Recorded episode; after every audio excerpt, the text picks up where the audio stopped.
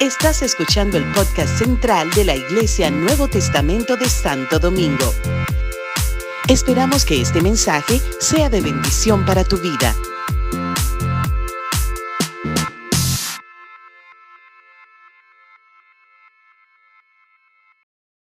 bendición, un placer tener nueva vez aquí al licenciado Rafael Jiménez, él con ustedes. Amado, bendiciones.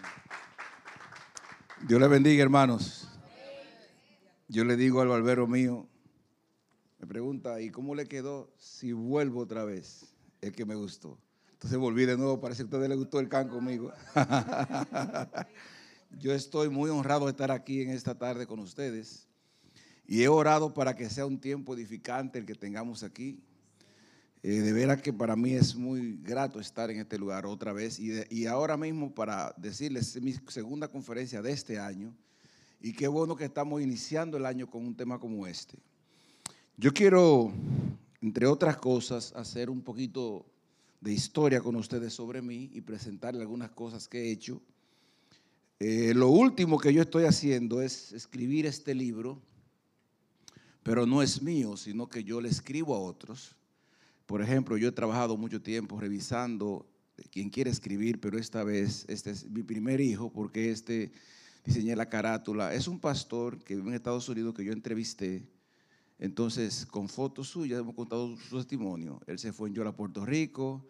Allá tuvo accidente casi para morir, cae preso en Nueva York, conoce al Señor y ahora es un pastor próspero en Estados Unidos y aquí cuenta la historia de su vida un hombre salvo y vivo por la misericordia de Dios. Una historia fantástica de cómo Dios puede convertir a quien es nadie para este mundo en alguien importante para él. Así que yo doy gracias Señor por poder hacerlo. Si le interesa una historia así, pues tengo aquí disponibles. Eh, yo voy a cumplir ya en julio de este año 40 años en el Evangelio. Y yo diría que se ve muy bien uno aquí arriba, pero todas las cosas que uno ha pasado para llegar aquí, ustedes saben de procesos. Y yo puedo decirle que Dios me ha permitido a mí escribir en estos audiolibros, yo he escrito unos 12 libros en audio, y cada uno es una experiencia difícil convertida en enseñanza para otros. Por ejemplo, este es mi experiencia de cómo educar personas. He trabajado en educación, enseñando maestros por unos 15 años en universidad. Y aquí hablo de cómo deben educarse las personas este de reflexiones espirituales, cómo manejarse con Dios, este otro de cómo poner orden en la vida, y voy a hablar muchas cosas hoy de esto. Y este es un curso audiovisual de cómo organizar la vida para servirle a Dios, organizándonos para ministrar. Este es de cómo construir una familia feliz, no importa cómo haya estado, cómo se puede recomponer. Y aquí hay consejos para los padres, los esposos, los hijos. Tenemos este para el que no tiene pareja, de cómo hallar el amor de su vida. Y yo siempre me acuerdo de un señor que me dice a mí, ¿por qué tú no escribes uno de cómo no perder el amor? Y aquí escribo este de felices para toda la vida. Eh, tengo este para la buena crianza de los hijos, no importa la edad que tengan, y este de cómo usar el dinero en el lugar, para que el dinero no nos separe. También tenemos este otro que es para jóvenes. Ese es un disco bueno para los padres sentarse con ellos y escucharlo. Y señores, miren el cambio. Eh, cómo bajar de peso y mantenerse. Yo tenía 500 libras y ahora yo tengo 275 libras. Es decir, mire cuánto uno puede cambiar. Entonces, es único de salud. Yo también tengo consejerías individuales. Usted tiene un problema personal con su esposo, con sus hijos, en su trabajo, en la iglesia. Pues damos consejerías, damos cursos, conferencias, vamos a todo el país. Y tenemos un programa de televisión en Estados Unidos que se ve aquí, en el cable de Claro, en Aliento Visión, que puede vernos en el 492 de Claro. Y este es el lugar de la oficina nuestra, que estamos ahí por Multicentro Church y estamos aquí a su orden. Y quiero presentarles que voy a dar un curso el, todos los martes de febrero que se titula Consejería para una vida mejor. Oiga los temas. Cómo ser un buen consejero y de qué cuidarnos al aconsejar. Tema 1. El tema 2. Dinámica de los problemas humanos y cómo identificarlos. 3. Soluciones prácticas a los conflictos personales y familiares. Cuatro, sanando nuestro mundo interior para ayudar a otros. Y número cinco, técnicas para abordar casos y cómo usar la Biblia para aconsejar. Este curso, hay muchos volantes, puede tomar uno para que usted tenga información. se va a impartir cinco martes de 7 a 10 y cuesta 5 mil pesos con todo incluido. Así que si le interesa, pues va a tener ahí herramientas para ayudar personas en la iglesia. Es un curso hecho para quien quiere estar bien y quiere que otros estén bien. Por ahí va la cosa. Bueno, cuando hablé con el pastor, recuerdo que aquella vez nos juntamos aquí y le comenté qué posibilidad habría de dar esta conferencia un día para, para líderes. Y el Señor permitió que fuera esta la fecha, porque iba a ser antes, se cambió y ahora fue. Y cuidado, casi ni iba a ser esta. Pero el Señor permitió que así fuera. Y yo quisiera, y he puesto por título a esto, una vida balanceada y su impacto en el rendimiento ministerial.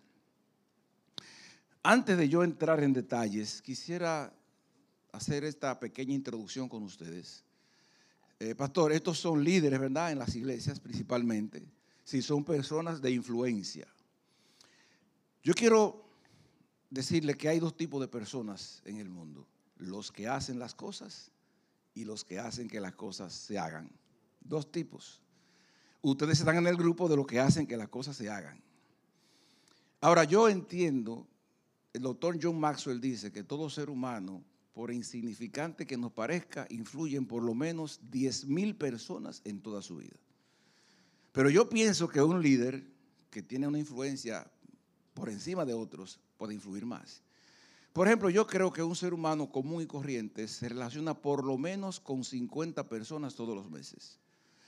La primera persona eres tú, tú te bañas, tú te cambias todos los días. Luego viene lo de tu hogar, cuatro o cinco personas, esposo, esposa, los hijos, papá, mamá, hijos, por ejemplo. Ahí hay seis. Luego vienen los vecinos, el de adelante, de atrás, de los lados, unas 10 personas más, ya hay 15. Luego vienen los familiares, tíos, píos, sobrinos, pongo unas 10 o 15 personas más, hay como 25. Luego vienen los compañeros de escuela, de iglesia, de trabajo, 10 o 15 personas más. Y luego vienen amigos relacionados que uno tiene que ver de vez en cuando. Y por último, el prójimo, como gente que tú ve en la guagua, en el tren, en, en la calle uno se maneja regularmente con unas 50 personas. Ahora, cada uno de nosotros tiene una vida donde aprende, ve cosas que de una manera u otra uno comparte, comenta o deja ver a esas 50 personas. Por ejemplo, este evento de que a ti te guste y te encantara y tú dirías, bueno, mira, fui un evento, una conferencia que me gustó. A alguien tú le vas a decir qué pasó aquí sea que te gustaron, decimos, mira, eso ni sirvió, fue una pérdida de tiempo, un viaje largo, pero algo tú vas a hacer con esto. O lo vas a decir, o vas a hacer unos cambios en tu vida que se va a notar que tú fuiste a un evento como este, porque hasta para saber qué no hacer con esto, uno algo aprendió. Ahora, imagínate, por ejemplo, que cada persona que está aquí comparta esto con sus 50. Ahora, piensa en qué pasaría si cada uno comparte con sus 50 lo que tú dijiste. Es decir, lo que yo dije aquí no se quedó en estos que están aquí. Cada quien fue a sus 50 y cada quien a sus 50. De pronto, cuando vine a ver, miles de personas están siendo impactadas con esto. En otras palabras, tú y yo no somos personas común y corrientes, somos gente de impacto, de influencia. Y uno nunca sabe qué tan lejos puede llegar lo que tú y yo hacemos. Yo lo que sé es que es nuestro deber tener en nuestro ser, en nuestro interior, en nuestra manera de ser, lo mejor de Dios que podamos ser, porque lo que tú hagas impacta a los demás. Tú tienes que buscar la forma de tener una vida lo más correcta, lo más íntegra, porque alguien te está observando. Yo recuerdo que un día me dice mi mamá, Rafael, la vecina que murió me, dije, me decía siempre que ella oraba por ustedes. Eh, pero ven acá, yo nunca hablé con esa vecina. Yo sé quién era, sé dónde vivía, pero yo nunca en mi vida hablé con esa vecina. Y me dice ella, sí, pero ella me dijo que oraba por ustedes. Esta señora muere como a los ochenta y pico de años. Y ella dijo a mi mamá que ella oraba por nosotros. Me puse a pensar y yo supe que ella tenía tres hijas que estuvieron presas. Y ella le pedía a Dios por estos dos muchachos que iban a iglesia, Señor, esos cuídalos una persona con la que yo nunca hablé, que yo nunca sabía eso, me estaba observando y hasta orando por mí. Usted no se imagina cuánta gente en esta vida lo observa usted, está aprendiendo de usted, o hacerlo bien o hacerlo mal. Yo lo que sé es que nuestra vida no se queda aquí solamente, a alguien está impactando. Y como gente de impacto hay que cuidar la vida que estamos viviendo. Porque alguien hasta como modelo nos tiene a nosotros. Es decir, es deber nuestro como líderes, como personas de impacto, ser personas lo más correctas posibles. En la Biblia hay una historia interesante, recuerda la muerte de cuando David mató a Goliat. Usted ha escuchado la frase que decía, donde las mujeres decían, Saúl mató a sus miles y David a sus diez miles. Bueno, eso le creó un problema serio a David, ¿sabe? Porque de pronto el rey era el hombre más importante y llega un muchachito y se roba el show. Y de mil que había para Saúl, de pronto él tiene diez mil. Imagínate que eran diez mil likes para, para David. Eh, eh, diez mil views, imagínate tú que pida eso. ¿Qué significa eso? Que David un día era un muchacho del campo cuidando ovejas y de un momento a otro se torna una personalidad, una celebridad. Y un hombre que no, tal vez no le importaba a nadie, de pronto Dios lo convierte en un ser de influencia. Mira, tú no sabes qué Dios va a hacer contigo, tú estás aquí ahora. Como un día yo estaba en mi casa, que era el que nadie le fijaba, se fijaba en mí ni pensaba en mí, y un día Dios dijo, bomba, ven para acá. Y tú no sabes dónde Dios me quiere llevar ahora a todos los sitios que yo voy.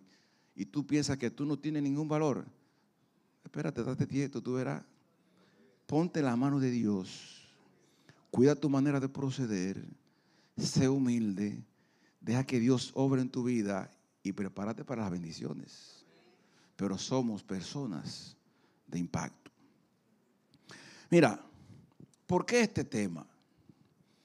Porque nosotros somos líderes, siervos, y tenemos un ministerio.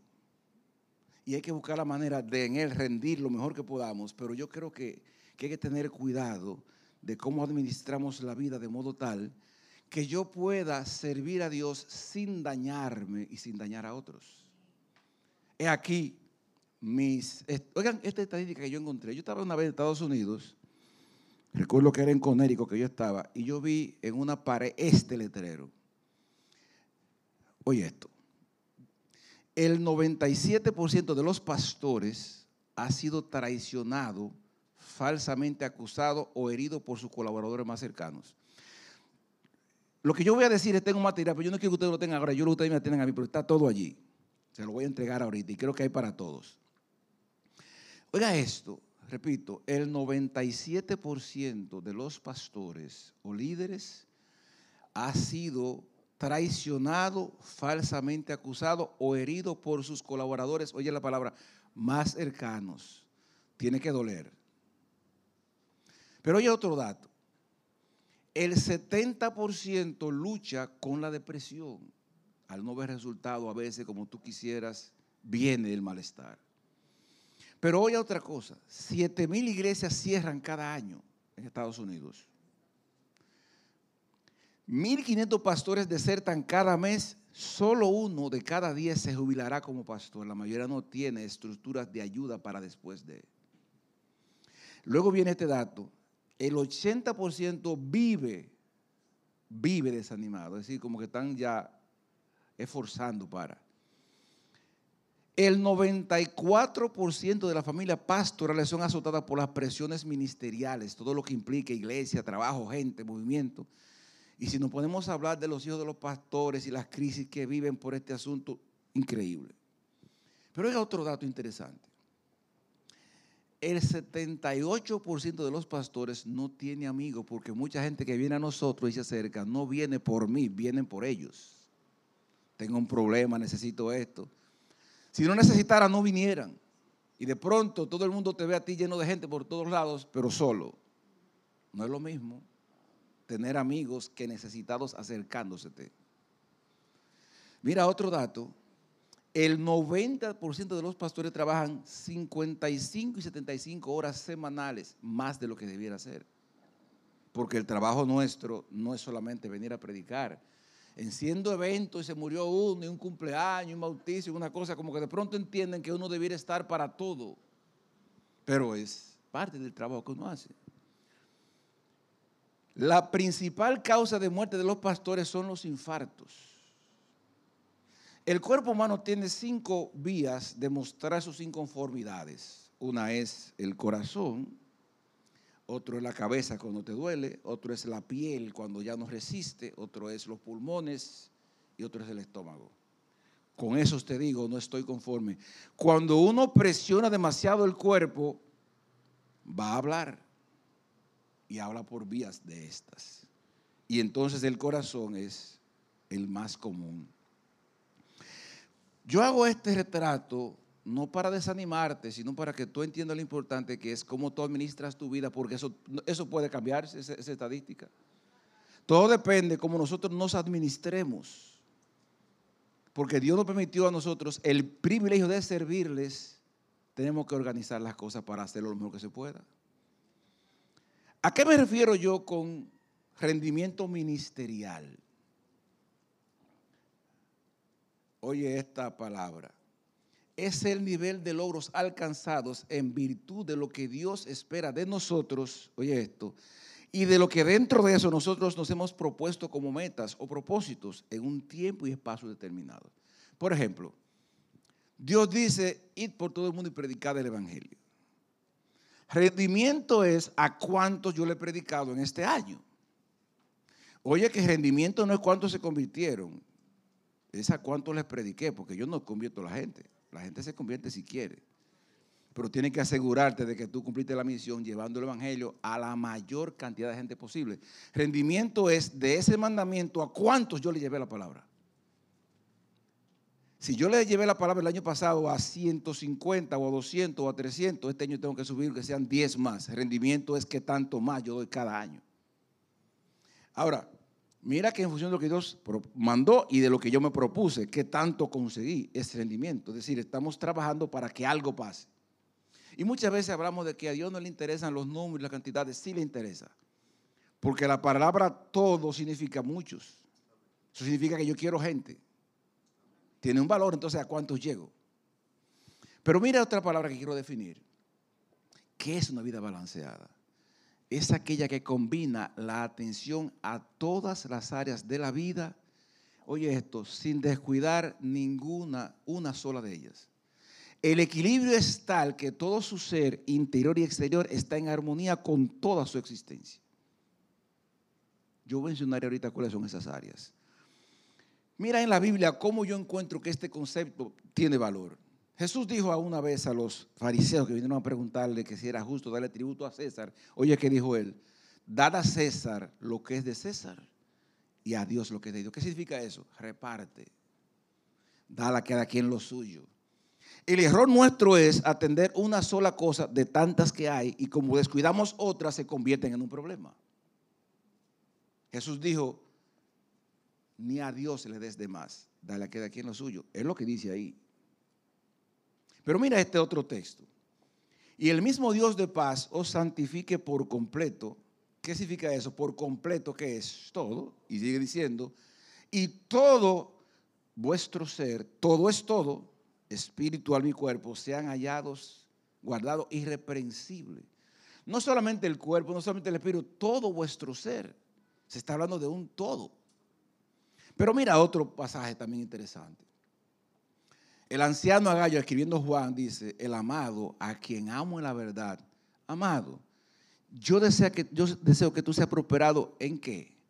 En todas las cosas, así como prospera tu alma. Es decir, no te quiero bien en una cosa, te quiero bien en todo. Pero mire este otro texto, dice aquí, porque en Él, en Dios, vivimos, nos movemos y somos. A Dios le importa todo lo nuestro. Todo es todo. Pero yo tengo un ejemplo en la Biblia para mostrarle un poquito más. En la Biblia, en el libro de Daniel, hay dos casos. El caso de Daniel, que le pusieron por nombre Belsasar con una T intercalada. Y está el hijo de Nabucodonosor, Belsasar, que fue aquel que lo sustituyó cuando Nabucodonosor fue castigado aquella vez que usted conoce en la Biblia. Miren dos casos de personas que vivieron, uno que balanceó la vida siempre y uno que nunca supo aprovechar las cosas y las circunstancias que tenía poniendo el orden correcto. Dice la Biblia que Daniel, sus enemigos, buscaron ocasión contra él. Dice el texto, entonces los gobernadores y sátrapas buscaban ocasión para acusar a Daniel en lo relacionado con el reino. Oye esto, mas no podían hallar ocasión alguna falta. ¿Por qué? Porque él era fiel y ningún vicio ni falta Eso es impresionante. En otras palabras, fueron a revisar, a rebuscar la vida y en todas sus áreas era impecable. Si Daniel pudo, tú y yo podemos, porque el mismo Dios de él era el nuestro también. Y este, oye, me hubo que inventarse un defecto. Y oye, ¿qué defecto? El que le servía a Dios.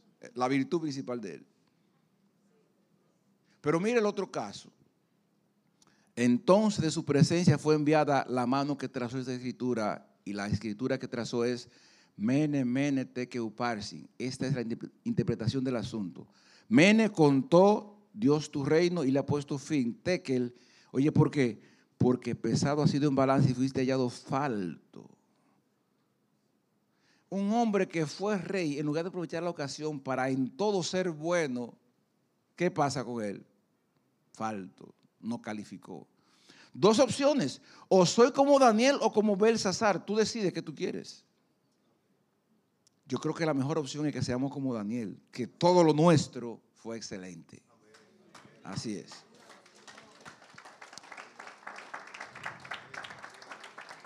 Aquí les presento 10 áreas en las que tenemos que estar bien. 10 áreas.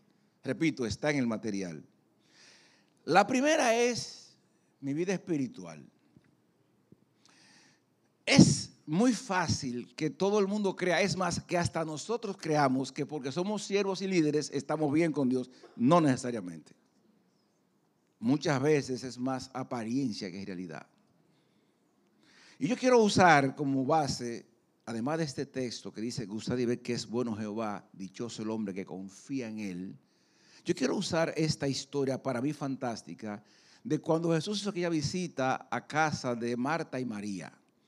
Y yo encuentro aquí dos conceptos de servirle y vivir a Dios en lo que es administración, liderazgo, entre otras cosas. Cuando subo a aquella casa a visitarlo, a estar con ellos, oiga, dos conductas, dos posturas, dos maneras de asumir. Y yo creo que estos son dos conceptos de vivir a Dios y de servirle a Dios.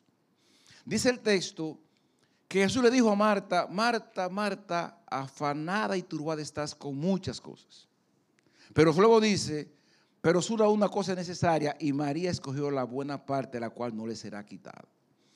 Yo he hecho este cuadrito que lamentablemente no, no está en el material, pero pueden hasta tomarle foto, yo puedo hacérselo llegar, pero oigan esto. Yo puse aquí dos sistemas, el sistema Marta y el sistema María.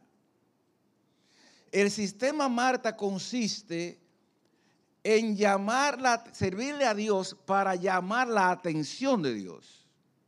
Predicamos, dirigimos escuela bíblica, alabanza, trabajamos, para que la gente vea lo bien que estamos haciéndolo y hasta Dios vea qué tanto me esfuerzo. Cuando uno trabaja ese sistema, acción para atención, ese sistema de vida en que uno quiere servirle a Dios para ver qué dicen los demás y hasta qué piensa Dios, tiene el problema de que no siempre la gente ve lo que tú quisieras que vieran. Y cuando no ven lo que tú quieres y no reconocen, entonces te sientes mal. Cuando yo dirigía en la iglesia los himnos, yo decía, hmm, mira la gente cantando. Cuando yo me baje de aquí, tú verás lo que me van a decir, lo bien que lo hice. Y yo cantando. es más, me olvidaba de lo que estaba haciendo y no me miraba la cara, la cara de la gente. Y cuando bajaba, si algo dijo ese aparato, eso decía la gente. y qué triste se siente uno cuando a nadie le importó lo que tú hiciste. Ahora, ¿cuál es el problema? Si lo haces para el ojo humano, que es defectuoso, que no ve, que no entiende y espera valoración de ellos, vivirás en depresión permanente. Ahora, ¿qué pasó con María? María concentra su atención en la búsqueda de Dios y Él mueve su servicio. Es decir, María lo que hace es que se sienta a los pies de Jesús y escuchándolo se está nutriendo de la persona y de lo que está diciendo y está haciendo que esa persona, esa conversación, esa relación sea la que la mueva a hacer cosas. Llegará un momento en que a mí no me importa que diga la gente, lo que importa a mí es qué piensa Dios de mí y qué bueno es así dos formas, o sirvo para lograr atención de Dios y de la gente, o me ocupo la atención en Dios y que la atención a Él sea la que me impulse a mí a hacer. Dos conceptos. Dios tiene que convertirse en tu razón de ser y hacer. si quiere que te vaya bien. Dos formas. Mira qué más pasó con María. Su trabajo le con Marta le desconcertaba. Dice la Biblia que estaba afanada y turbada, significa que estaba rompiéndosele cosas, que estaba quedándole mal, porque es tanto el trabajo y es tanto el afán de querer agradar, de querer impresionar, que te cargas más de la cuenta y te está quedando mal el trabajo. El desconcierto, la sensación de que no funciona es molesta. Pero en cambio, la devoción por Dios la tiene ella anonadada con lo bueno y lo agradable que es esta presencia. No es que no me importa lo otro, es porque me importa mucho lo otro que primero comencé por aquí. Es lo que está diciendo María. Mira otra cosa que pasa con Marta. Requiere atención y aprobación humana. María disfruta la aprobación divina. Me imagino que dirá María cuando dijeron a ella, bueno, Marta, afanada y turbada con muchas cosas, pero María, esa, esa está bien. Coge ahí, le habrá dicho ella, para que tú veas lo bueno que es. Señores, dos formas. Qué triste es cuando servimos esperando la respuesta de la gente que nunca va a valorar ni el esfuerzo que hiciste, ni las horas que duraste orando, ni el proceso que viviste. No tienen condiciones para responderle. No pierdas tu tiempo esperando respuesta de gente. Si viene bien y si no también. Lo más importante es que tú te asegures de que Dios, como dijo Pablo a Timoteo, procura con diligencia presentarte a Dios aprobado como obrero que no tiene de qué avergonzarse, que usa bien la palabra de verdad. Asegúrate de que Dios está aprobando lo que tú haces. Oye esto, porque tu Padre que te ve en lo secreto te recompensará en público. Y yo he visto a Dios haciendo eso de verdad. Dos formas, hermanos. Ahora, oye esto. Marta estaba cansada y descontrolada. Yo quiero que tú entiendas, hermano, que a Dios no le interesa que sus hijos vivan explotados. No es verdad. Y lamentablemente en los ministerios hoy día, mientras más tú haces, más te felicitamos. Mientras más te desgastas, mejor siervo tú eres. No es así que Dios quiere. No es verdad. Cuando en la alimentación de los cinco mil, que Jesús vio los, los, discípulos cansados, le dijo, vayan a un, a un lugar aparte y descansen un poco. Estaba pensando en su bienestar. Y nosotros no entendemos lo importante que es que los siervos de Dios estén descansados, tranquilos, en paz, para poder responderle mejor a Dios. Es importante el descanso, el cuidado de la salud, y veremos eso ahorita. Tres, cuatro, cinco ministerios. El que mucho abarca, poco aprieta. Entonces quedamos mal en todo. No es verdad que Dios quiere eso. Entonces, Marta, María está tranquila y enfocada. Repito, dos conceptos de servirle a Dios. Otra cosa que pasa con Marta es que está, el trabajo que tiene la va a forzar a tener que organizarse, porque dice la Biblia, Jesús dijo, afanada, sí, trabajando de más y en virtud de eso turbada, es decir, ya perdiste el control, ya estás haciéndolo mal. Eso significa que va a tener que organizarte. Comenzaste con desorden, va a tener que poner orden. Es muy diferente a comenzar con el orden de Dios para responderle bien a eso. Es diferente.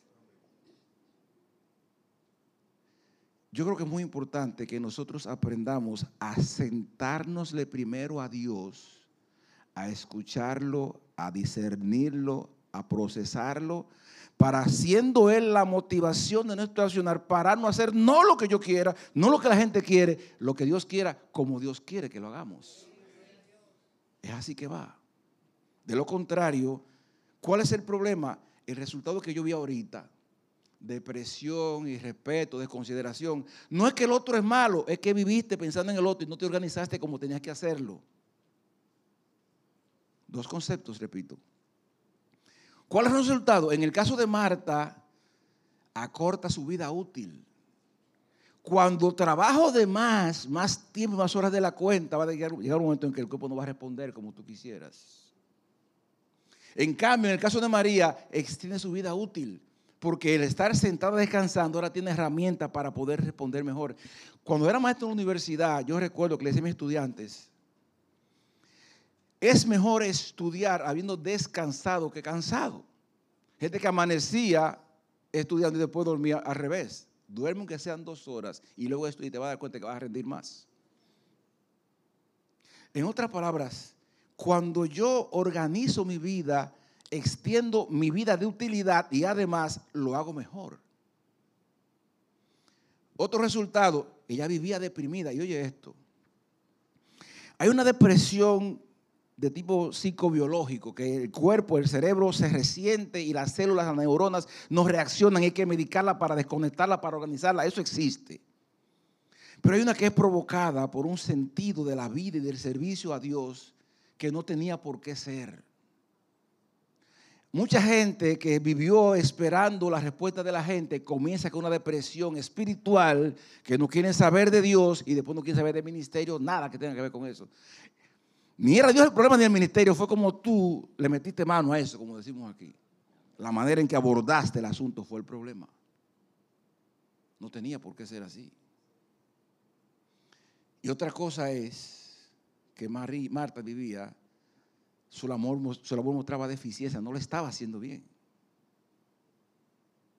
¿A cuántos a veces se encargan de hacer cosas en la iglesia y quedan mal? No es que no quisieran, es que hay un desorden en su sistema de trabajo, no pueden hacerlo bien. Y luego mira qué pasa aquí. María vivía disfrutando y en su trabajo se podía apreciar entonces la excelencia porque tiene mejor condición. Jesús le dijo a ella, pero María ha escogido la buena parte, la cual no le será quitada. La está felicitando.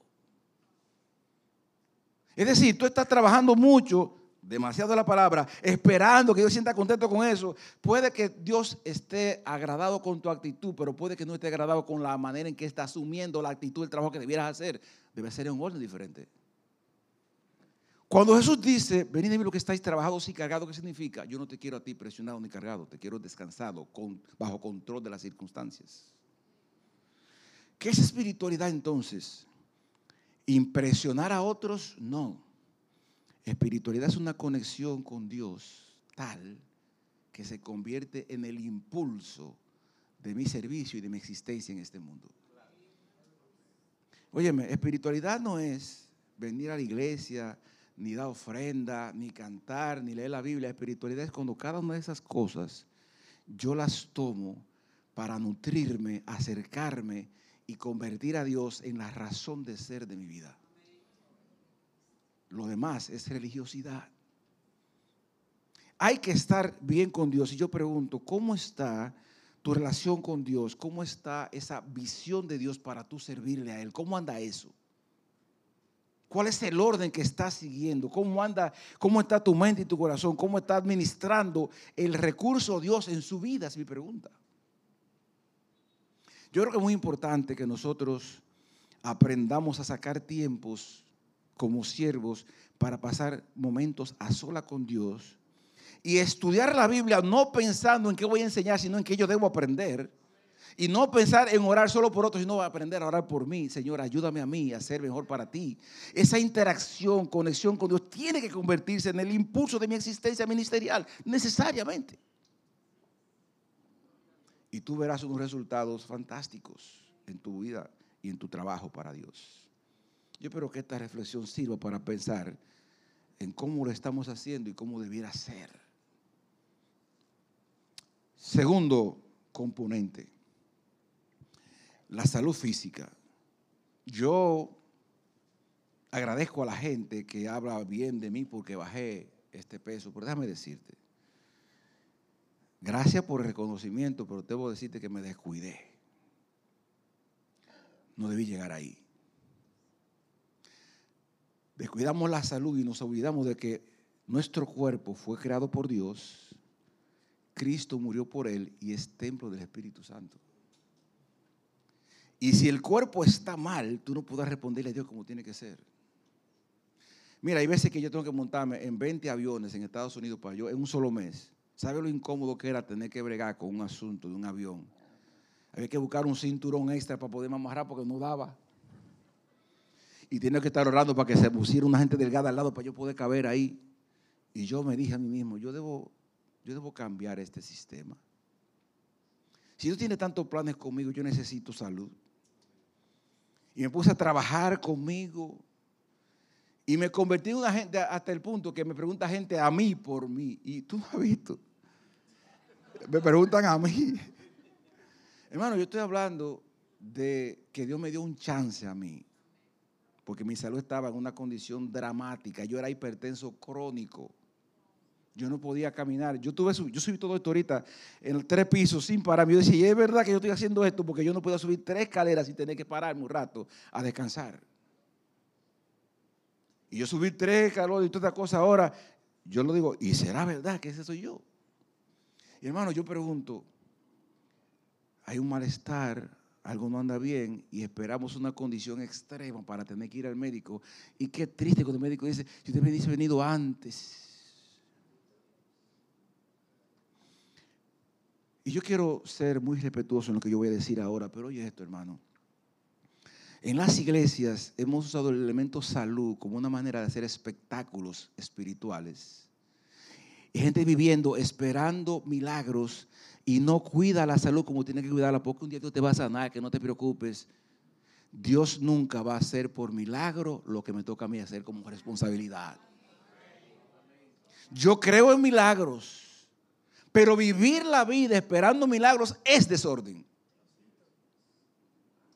Tienes que cuidar tu cuerpo cómo te alimentas, cómo te ejercitas, qué comes, qué no comes, porque todo lo que el cuerpo entra es lo que va a decir cómo va a estar la salud. Tiene que aprender a administrarla. Y el problema que el de la depresión, del corazón y el infarto, no fue más que un desorden por atender más gente y más trabajo de la cuenta, de cuidarte el cuerpo, el cuerpo se resintió, se murió. Era lo que iba a pasar. Y la palabra destiempo duele. Si no cuidamos la salud, ¿cómo vamos a poder responderle a las expectativas que Dios tiene de nosotros? Hay que buscar la manera de que nuestro cuerpo esté bien para responderle a Dios en las expectativas que tiene para nosotros. ¿Cómo está eso en ti? ¿Cómo está el, cuidado de la salud? Hermanos, somos templo del Espíritu Santo. Cuida tu cuerpo. Es muy importante que el espacio llamado cuerpo que ese receptáculo de lo que yo soy esté en perfectas condiciones. Porque, oye esto, el cuerpo se ve por fuera como yo estoy por dentro, lo muestra. Es importante cuidar el cuerpo.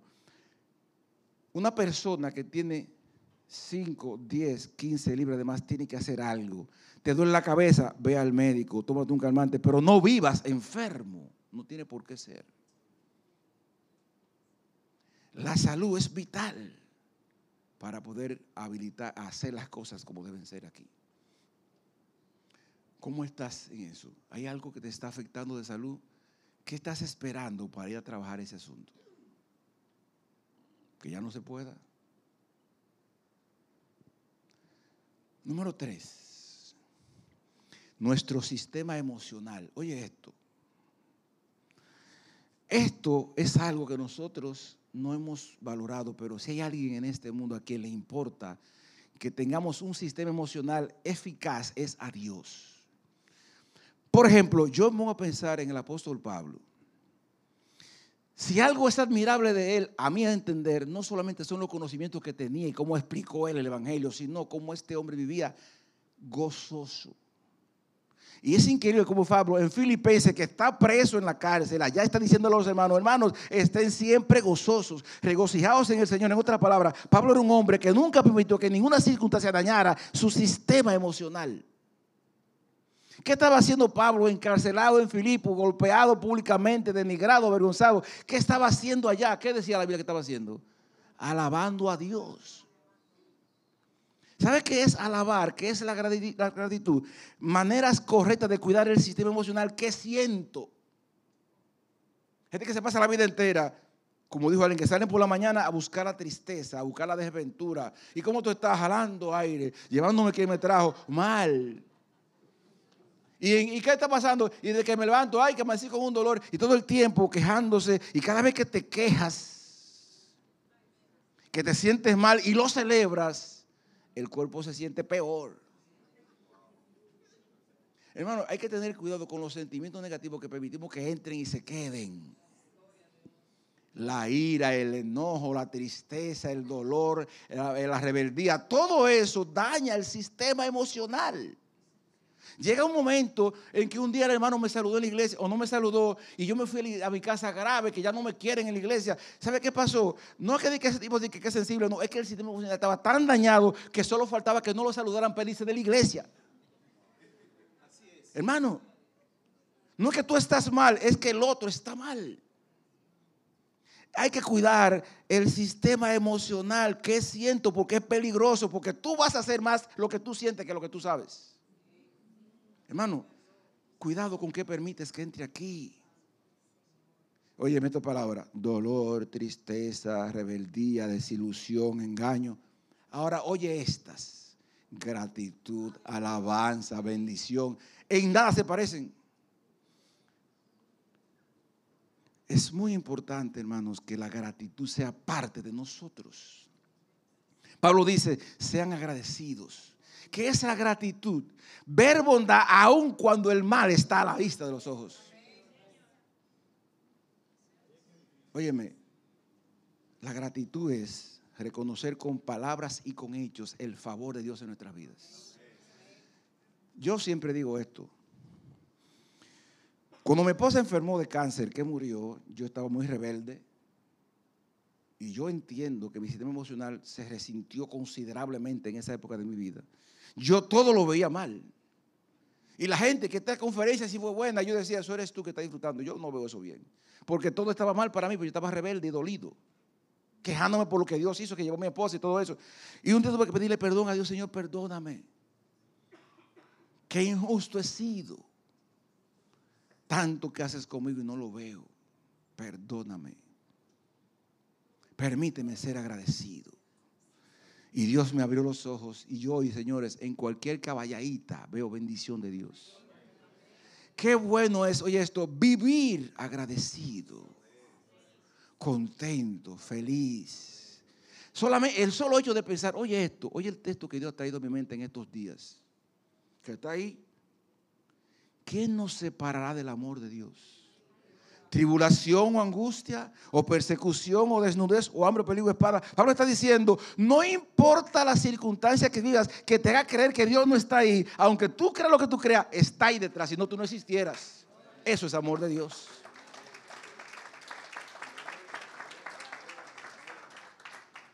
Pero para verlo, bueno, Pablo dice en Romanos capítulo 12, no os conforméis a este siglo, sino transformaos por medio de la renovación de vuestro entendimiento, cambia la mente, para que comprobéis, para tú poder apreciar la buena voluntad de Dios, agradable y que tener una mente limpia, sana, un sistema emocional sano, abierto al bien, para poder disfrutar la bendición que tú tienes para ti. Cuando estamos enfermos por dentro, todo por fuera está mal. Hermano, yo estoy hablando de cosas que puede que, no sean comunes, pero son trascendentes. Cuando la Biblia dice gozaos, en esto pensar, en tal cosa, está diciendo, cuida cómo estás por dentro, porque es peligroso. Salomón dice, si algo vas a guardar, que sea el corazón, porque de él mana la vida. Y oye lo que dice, tus ojos miren lo recto. En otra palabra, es muy importante qué ves y cómo ves las cosas. Porque el corazón va a responder según tú le hagas ver. Y luego dice, tus labios, aleja de ti la perversidad de los labios, cuidado con lo que tú oyes. Iniquidad de la boca significa cuidado con lo que tú hablas. Y luego dice, examina la senda de tus pies. En otras palabras, mi manera de mover va a dañar o va a favorecer el sistema emocional. Cuidado cómo lo manejas. Es importante vivir gozosos, agradecidos permanentemente. Ahora, para poder vivir eso es indispensable una conexión con Dios, porque dice la Biblia en Gálatas capítulo 5, versículo 22, que el fruto del Espíritu es amor, gozo, paz, paciencia, benignidad, bondad, fe, mansedumbre y templanza. Contra tales cosas no hay ley.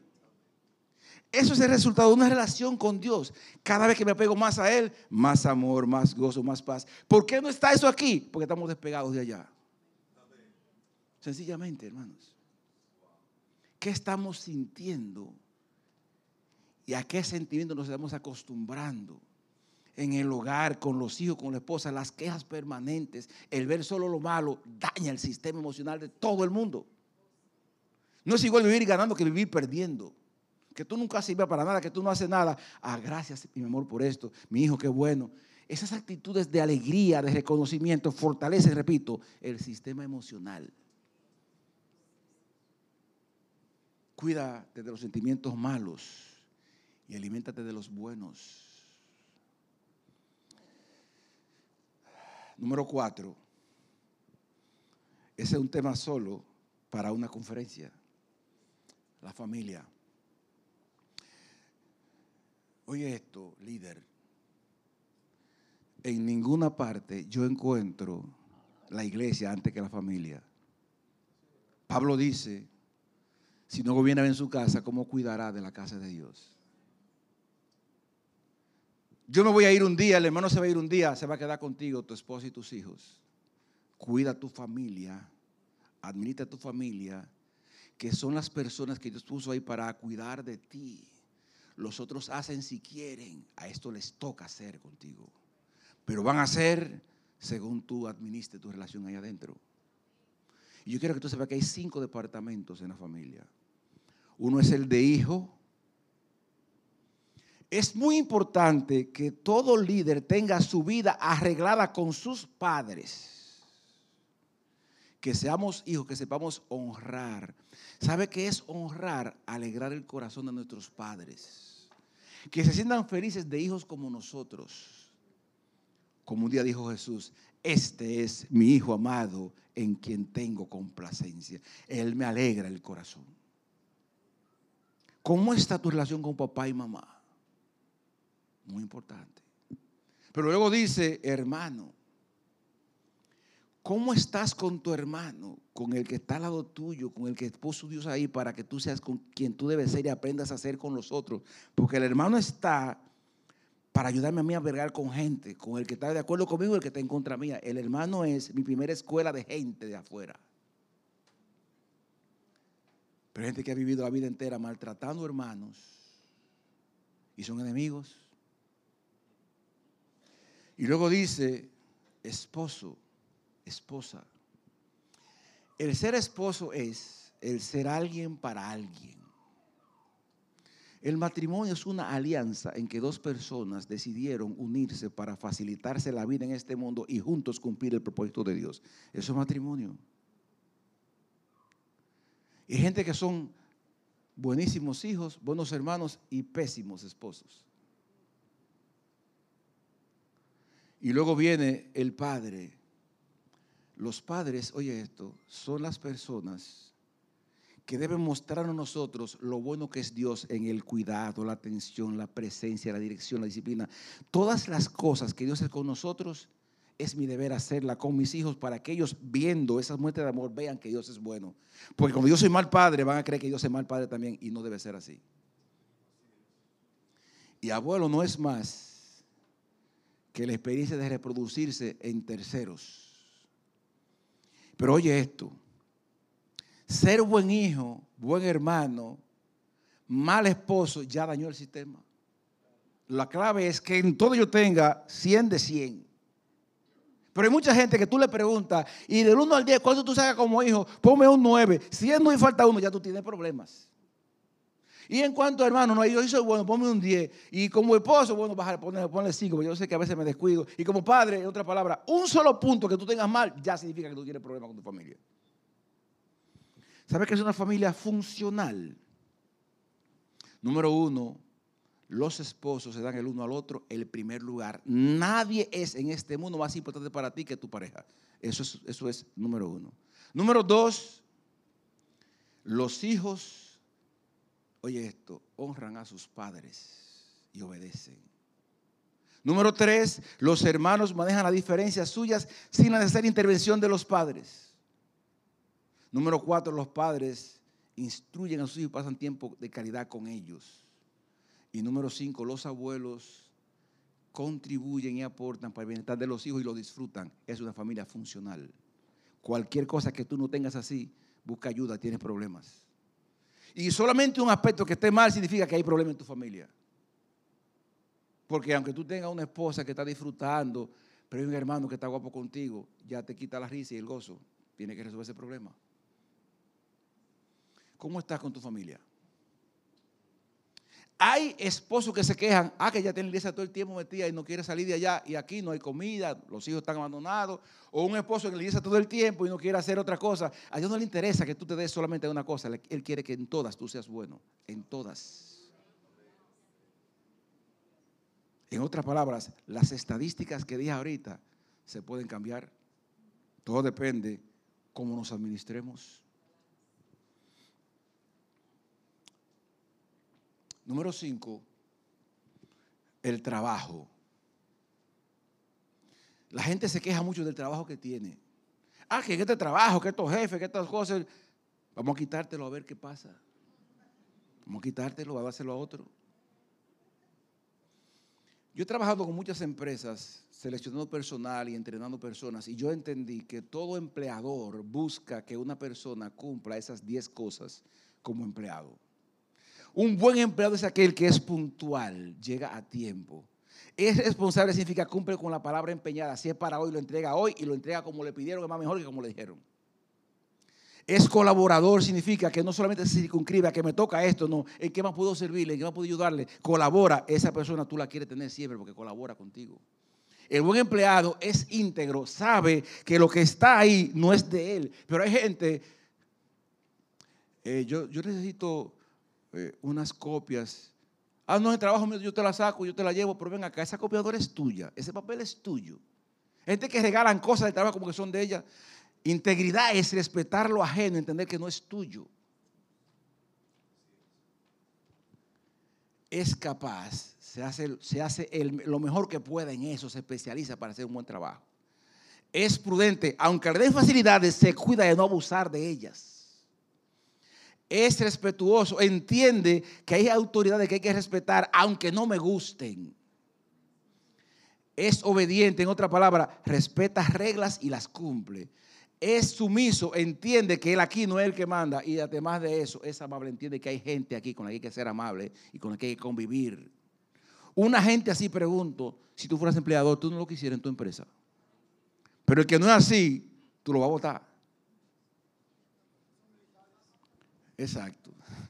Señores, valoremos el trabajo, cuidémoslo, cumplamos en él, porque el trabajo fue el sistema de provisión de Dios en el que yo puedo aportarle a otro y esto aportarme a mí para yo poder suplir mis necesidades. Hay que cuidarlo. ¿Quién quisiera comentarme quién se atreve a hablar y qué le ha parecido? ¿Quién se atreve a decir algo? ¿Quién es valiente para comentar qué hablaron, qué le pareció, pastor? Venga usted. Gloria a Dios. El pastor Matiel desde antes de venir me está animando. Freddy, no te quedes. Tú vas a disfrutar esto. Tú lo vas a gozar. Mira, te voy a presentar al licenciado. Y es verdad que me lo he gozado. Sí. me lo he gozado. Y sobre todo que me dio duro en el área de la salud. Sí, porque voy a testificar esto, pastor. Acabo de tener mi cita del año con mi cardiólogo. Me encontró todo bien, excelente. Inclusive la pared de mi corazón, que estaban anchas, se han reducido y me dice, usted estaba trabajando en un 33%, ahora está trabajando en un 66%. Eso es bueno. Pero me dijo, engordaste. conseguiste una librita, así que tiene que bajarla inmediatamente. Ah, que yo hice un accidente cardio cerebral isquémico y yo me tuve a, a con el Señor antes de tiempo. el aporte que quería hacer, además del testimonio mío, es sobre este cuadro del entorno laboral, lo preocupado que yo estoy, y lo comparto mucho con mi esposa casi todos los días, cómo el hombre y la mujer cristiana que están insertados en el mercado laboral son tan poco íntegros. Usan los papeles de la fotocopiadora, ya lo dijo. Ayer mismo, una secretaria cristiana, yo voy a sacar una, una copia y veo un papel timbrado de una iglesia. Y le dijo, ¿fue una que está haciendo? No, que tenemos un congreso y aquí que estamos haciendo las, boletas. En la empresa, con la tinta de la empresa, con la fotocopiadora, con la energía de la, Y el evento va a ser glorioso. Y va a ser, y va a haber gente en el suelo y Dios se va a glorificar. Pero la base es un fuego extraño. Como también estoy bregando con el fuego extraño, se me salió ese pedacito. Y lo otro es, eh, ¿cómo uno le pide a un hermano a veces como pastor, ven a ayudarme a pintar la iglesia? Y el hermano va. Tú compras la pintura, compras la masilla y compras el rolo con dinero de la iglesia. Y el hermano se queda pintando y te pinta la iglesia, pero él entiende que la masilla que sobró, la pintura que sobró y el rolo es de él, porque los recuerdos son del, sastre. Eso es falta de integridad, porque eso no es tuyo. Tu, tu servicio, tú lo diste voluntariamente, no tienes por qué llevarte lo que sobró. Ni, los, ni los recortes de alfombra, ni la silla extra, ni, ni la bocina que no se está usando. O sea, cosas como esas pasan y pasan al interno de la iglesia, pastor. Digo, licenciado, ese era mi aporte. Gracias, hermano, gracias. Eh, Dios le siga bendición, hermano pastor. Gracias por sus observaciones. Miren, hermanos, déjenme. Me faltan cinco puntos todavía que debemos desarrollar, pero oye esto. Puedo esperar. Miren, eh, esos 10 puntos que están ahí, yo quiero que ustedes lo ponderen. Está en el material todo esto, que yo se lo voy a dar. Pero oye esto, hermano cualquier persona que contrate a uno quiere que las 10 yo sea bueno en todas. Pero yo quiero que tú mires de esta manera. El trabajo que tú tienes, el que te dio la oportunidad fue Dios a ti.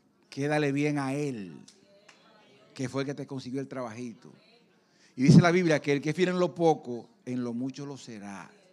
Hermano, déjame decirte, Déjame, permíteme ser un poquito inmodesto, pero yo comencé limpiando un colegio cuando tenía 16 años y a los 28 yo llegué a ser el director del colegio. Ahora, yo sé lo que es estar abajo y lo que es estar arriba, pero si algo Dios bendice es un corazón íntegro. ¿Y sabe qué es integridad? Ser en verdad lo que aparento ser. Y la persona correcta es aquella que hace la cosa buena bien, aunque no me estén viendo. Sobre todo cuando no me den, no ven, es cuando más me cuido. Porque hay alguien, el, corito decía, hay un coro que dice, él ve lo que hago, él oye lo que digo, mi Dios escribe cada vez, vez, vez. Hermano, que lo hagamos para agradar al Señor. La integridad es muy importante. Gracias, pastor, por esta observación. Ahora voy a hablar, hermanos, del ministerio. Oye esto. Tú estás haciendo, ¿qué? Limpiando, manejando la música, tocando, predicando. Para que tú estés haciendo lo que estés haciendo, Dios pensó en ti. Para que te dieran la oportunidad y movió un corazón de alguien para que pensara en ti y oró para, para que tú fueras. Honra eso. Honra eso. Cuida cómo lo haces. No importa cuál sea el trabajo, hazlo como que es el más importante de todos. Porque Dios, repito, que ve en lo secreto, recompensa en público. Si, si tú quieres que Dios bendiga tu ministerio, sé correcto siempre con Él y haz las cosas entendiendo que es para Él, no para la gente. Y cuando tú honres eso, tú vas a tener grandes bendiciones. Hermano, Pablo decía, honro mi ministerio. Yo no juego con esto. Una persona viene a la iglesia, participa, pero el que sirve ya pasó a otro nivel. Pero el que, el que guía a otros todavía más. Honra eso, hermano. Que no que estar luchando contigo para que venga una reunión, para que cumpla con tus deberes. No, no, no. Si es para Dios, hazlo bien. Que no que coger lucha contigo, que tú seas una bendición, que tú des más de lo que se te pide, que tú colabores y que Dios vea ese corazón presto en ti. Verás bendición, pero honra eso, hermano. Pero cuánta lucha uno coge a veces.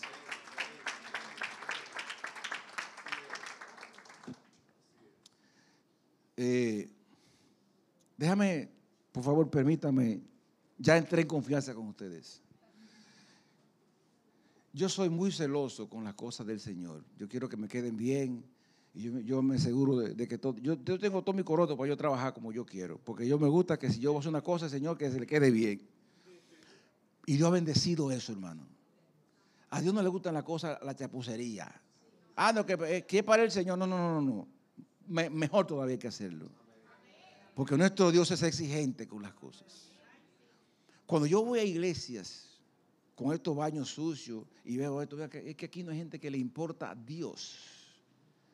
Cuida las cosas del Señor, que lo de Dios se vea bien, que no se vea mediocre, que se vea de calidad, que se vea que a ti te importa Dios, que lo que tú dices para Dios tiene valor para ti. Que honremos el privilegio de servirle, esa es la palabra. Número siete, hay personas que se mofan diciendo, yo no tengo muchos amigos. Error. Oye esto, Dios trabaja con gente a través de gente.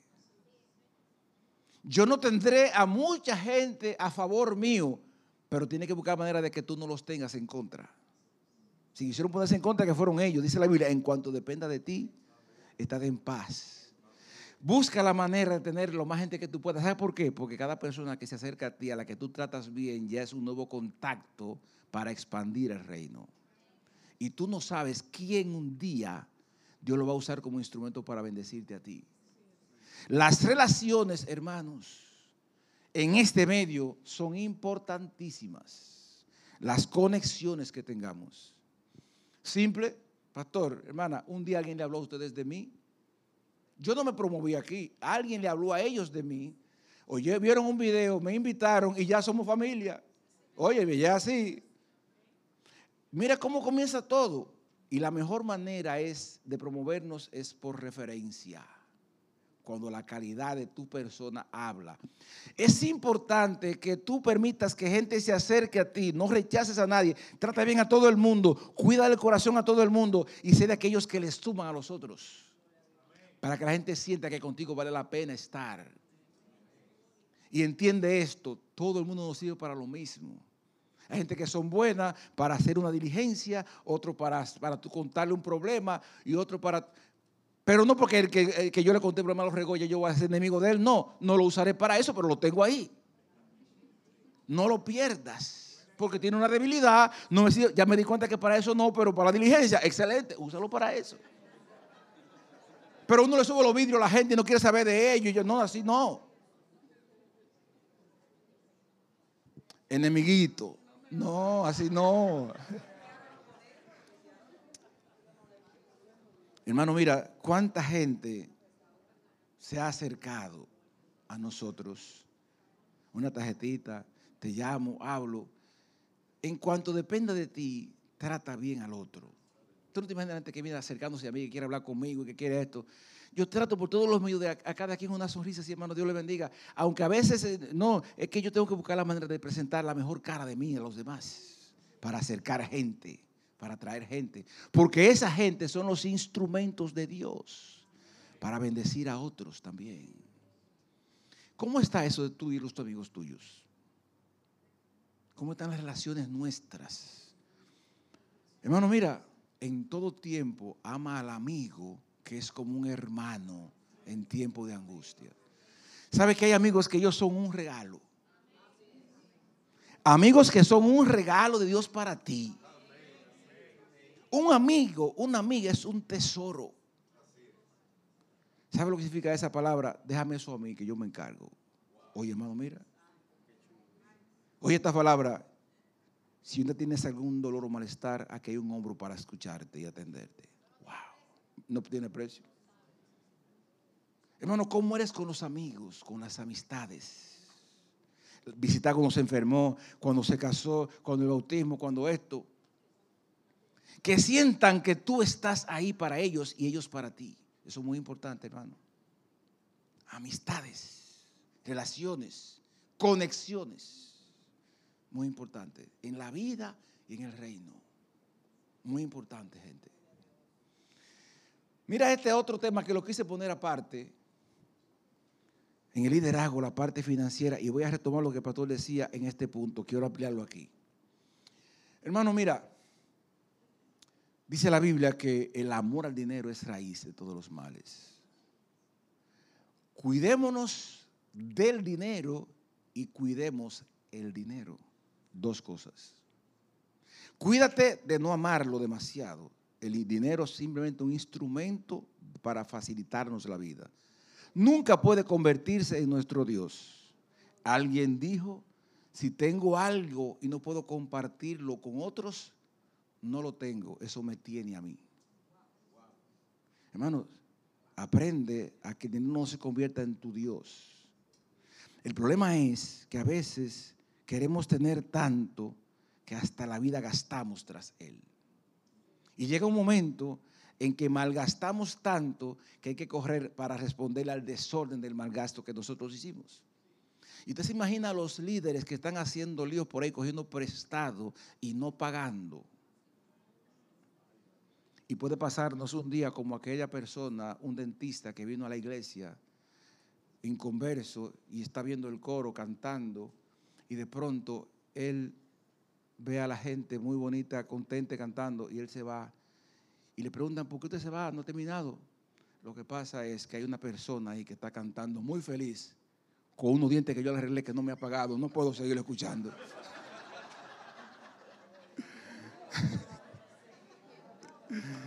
Hermano,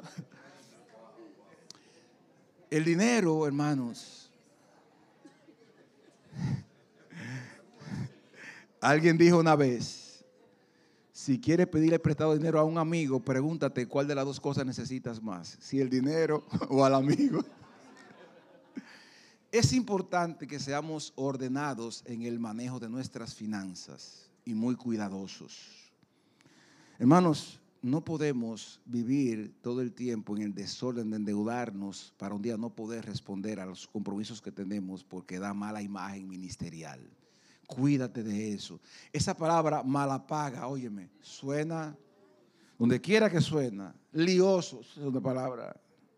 Le debe a la mil vírgenes, esas son frases que, que enferman, eso enferma. Hermano, ¿cómo estás en el manejo de tus finanzas? ¿Cómo está eso? Es importante que haya pulcritud, que haya integridad, que haya buen manejo, que haya buen discernimiento para que tengamos vidas tranquilas. Porque una gente que tiene una deuda pendiente, por buena que esté la cama, tú no duermes dándole mente. ¿Y cómo yo voy a pagar eso mañana? ¿Y cómo va a ser? Entonces, evitemos las intranquilidades que el mal manejo del dinero puede generarnos. Evitémonos eso. Otro punto importante, hermanos, es el desorden el desorden. Y yo digo que hay cinco cosas que hay que tener en orden. Tiempo, dinero, capacidades, espacios y relaciones. Yo voy a poner un ejemplo para que tú veas lo que una persona organizada. Por ejemplo, el pastor hablaba de una cardiopatía que tenía y tiene, habló del cardiólogo. Imagínate una cita con el cardiólogo que tú tienes para el martes a las 4 de la tarde. Una persona organizada en cuanto a tiempo le llega 15 minutos antes de la hora de la cita y está preparado ahí tranquilo esperando su turno. En el tiempo está en orden, no llega tarde, es puntual y la puntualidad es 15 a 10 a 15 minutos antes de la hora hasta la hora en punto. La 4 y 1 tú estás tarde ya, porque la hora en punto era la 4. Pero hay gente que ellos creen que, que 4 es 5 y 4 es 4 y media. No, no, no, espérate. La puntualidad, hermanos, es indispensable y tiene que convertirse en un valor para ti. Y oye esto, en las iglesias, ah, que el culto es a las nueve y a las nueve y media estamos pajuileando y dando vueltas. ¿Sabe qué dice la gente? Ah, no, allá comienzan a las nueve y media. Y la gente viene tarde porque aquí acostumbramos a comenzar tarde. Aunque sea con uno, comienza a las nueve.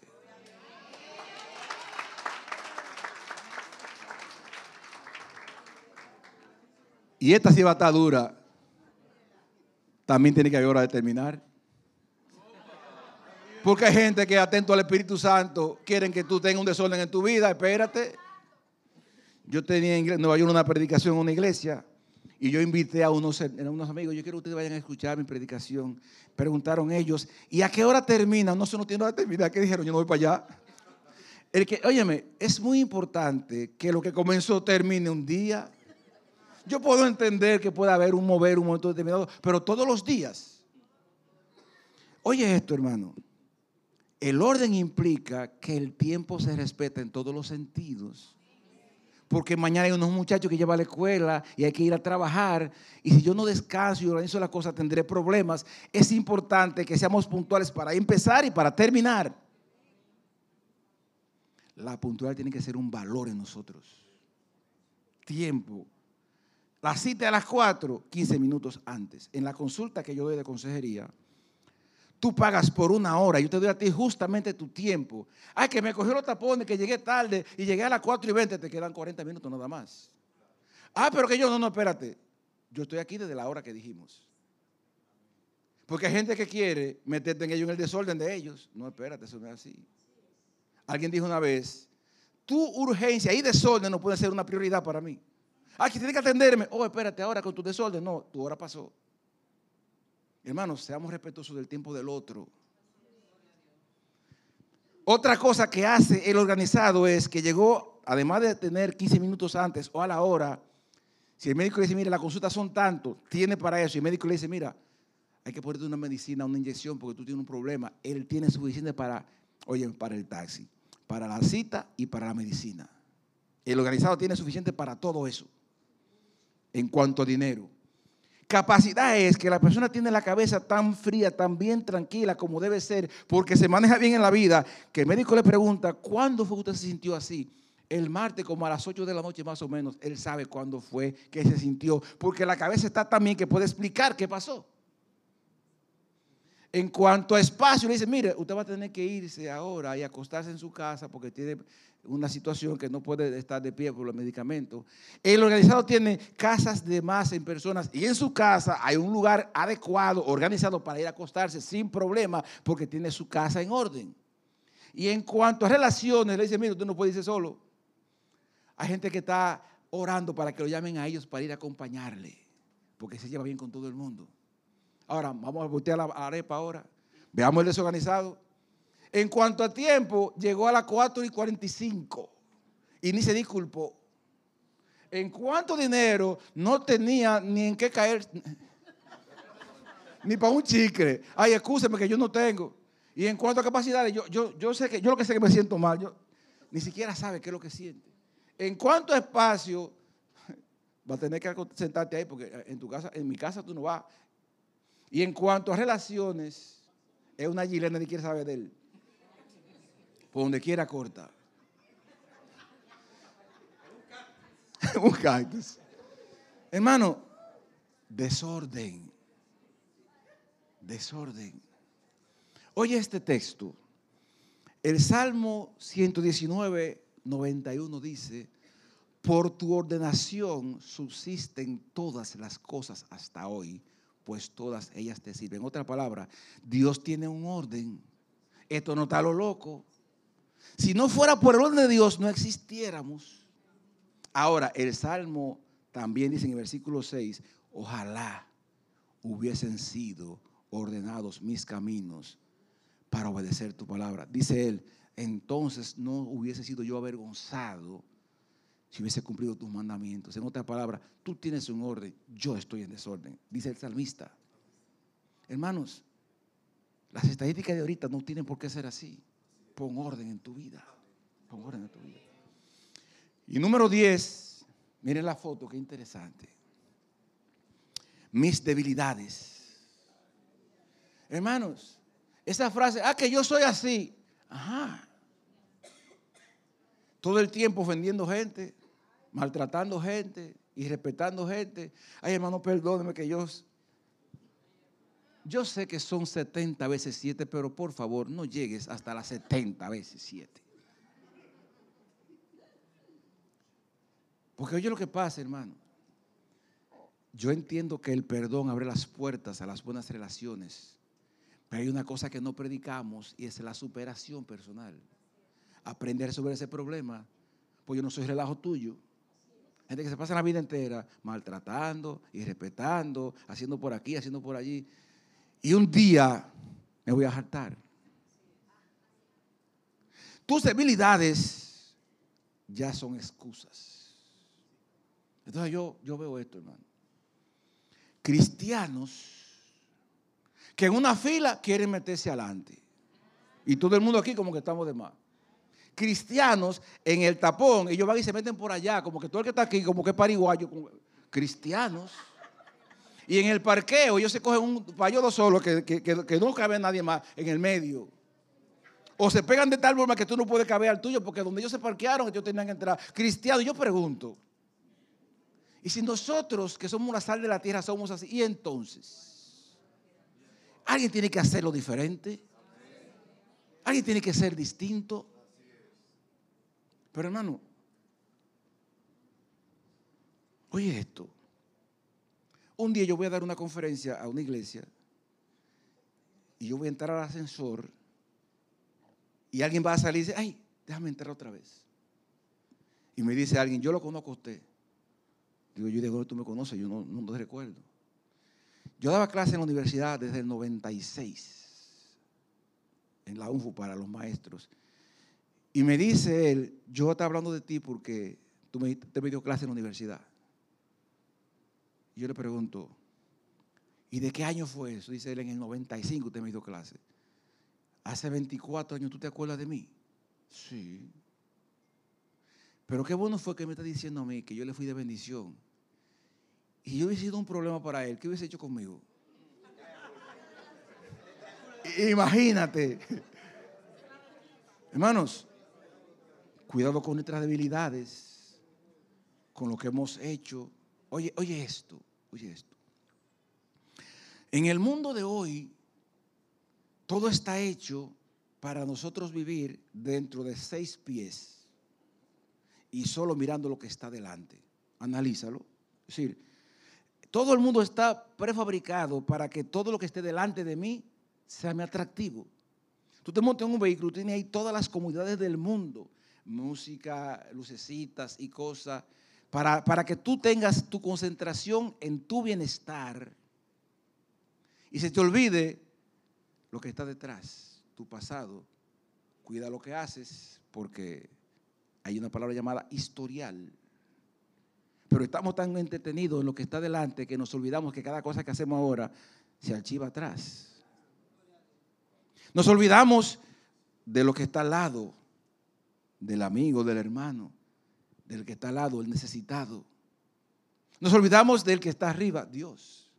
Ni tenemos tiempo para Dios porque son tantas cosas que tenemos que a Dios recurrimos cuando lo necesitamos.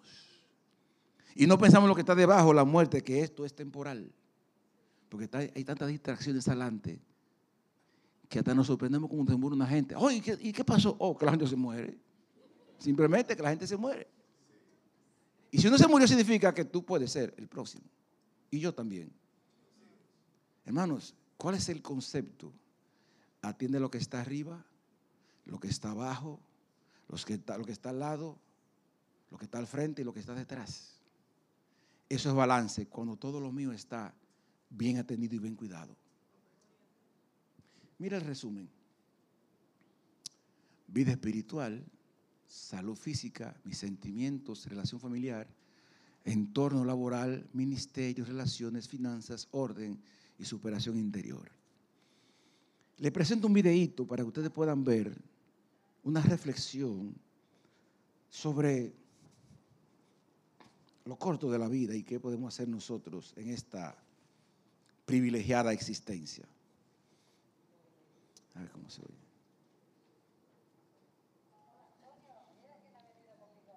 Espérese, déjeme chequear algo aquí sobre el audio. Oh, que no lo puse aquí. Segundito. Un momentito y eso está funcionando.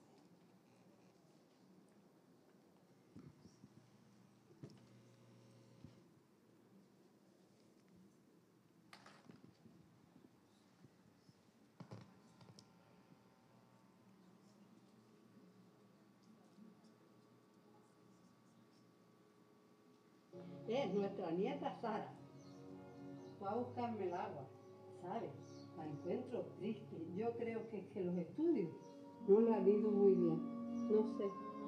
Por ahí viene. Abuela, ¿qué tal fue tu vida con abuelo? Ay, mi niña, hubo de todo. Pero sobre todo, mucha espera. ¿Qué quiere decir con espera? Pues que desde pequeños nos convencemos a nosotros mismos de que la vida después será mejor. ¿Después? ¿Después de qué? ¿Tú crees que cuando termines tu carrera y encuentres un trabajo serás más feliz que ahora, verdad? Sí, eso creo. Pero no entiendo lo que me quieres decir. Verás, yo me casé convencida de que por fin iba a encontrar la felicidad. Pero luego decidí esperar hasta tener mi propia casa luego hasta tener mis hijos y luego hasta que mis hijos fuesen mayores Y luego, hasta que me jubilaba, convencida de que cada uno de esos deseos era lo único que me faltaba para ser feliz. Y de esta forma, la vida pasa ante tus ojos, esperando el tren de la felicidad que nunca llega. Entonces, ¿te arrepientes de haberte casado y de tener hijos? No, no, de haberme casado y tener hijos, no. De lo único que me arrepiento es de no haber sabido vivir más intensamente cada uno de sus momentos y de haberme entristecido por tonterías. Entonces, nunca fuiste feliz. Claro que sí, niña, hubieron momentos de felicidad, pero me perdí otros muchos por no saber reconocer. ¿Sabes lo que he aprendido después de todos estos años? ¿El qué, abuela? Que la felicidad no llega cuando conseguimos lo que deseamos, sino cuando sabemos disfrutar de lo que tenemos. No soñando con el mañana, sino viviendo el hoy. Sara, atesora cada momento de tu vida y recuerda que el tiempo no espera por nadie. Trabaja como si no necesitaras dinero. Ama como si nunca te hubiesen herido. Y baila como si nadie te estuviese viendo, ya que no hay mejor momento para la felicidad que justamente este. Si no es ahora, ¿cuándo, mi?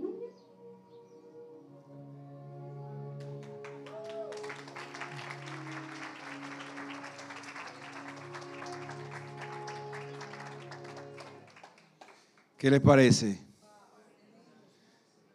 ¿Cómo resolvemos esto que yo he explicado hoy? Número uno, identifica en qué punto tú estás. ¿Qué de esto tengo que mejorar? Yo creo que es un buen tiempo hoy, comenzando el año, para reflexionar qué hay que hacer para que en este seamos mejores para Dios. Número dos, comienza a hacer algo desde hoy mismo con eso. Comienza hoy, no deje para mañana. A veces dejando las cosas para mañana se convierten en nunca. Haz algo hoy. Número tres, empodérate de la situación. No dejes esto como que, óyeme, yo no quiero que tú malentiendas. Yo creo en el 50-50. Hay cosas que Dios va a hacer, hay cosas que tengo que hacerla yo. Comienza a trabajar con lo tuyo ya. Otro elemento importante es busca ayuda si tú lo necesitas. No siempre uno solo puede. Hay situaciones a las que uno ha llegado. Hay cosas ahí que tenemos, hemos luchado mucho con ellos y no hemos podido. Hay que buscar, hay que saber asistirse de otros. Y otra cosa muy importante, pídele a Dios que te ayude. Solo no puedes. Mira esta reflexión final que yo he traído a ustedes en este día. Hay dos casos para mí impactantes que he hecho una pequeña comparación con ellos. Primero está el caso Jacob.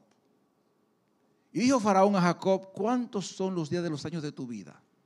Y Jacob respondió a Faraón, los días de los años de mi peregrinación son 130 años. Pocos y malos han sido los días de los años de mi vida. Y no han llegado los días de los años de, mi, de la vida de mis padres en los días de su peregrinación. Wow, pocos y malos, qué final. Se pasó la vida engañando gente. Desperdició muchas bendiciones, familia. Y una vida, claro, tuvo sus logros, pero pudo ser mejor. Pero mira este final.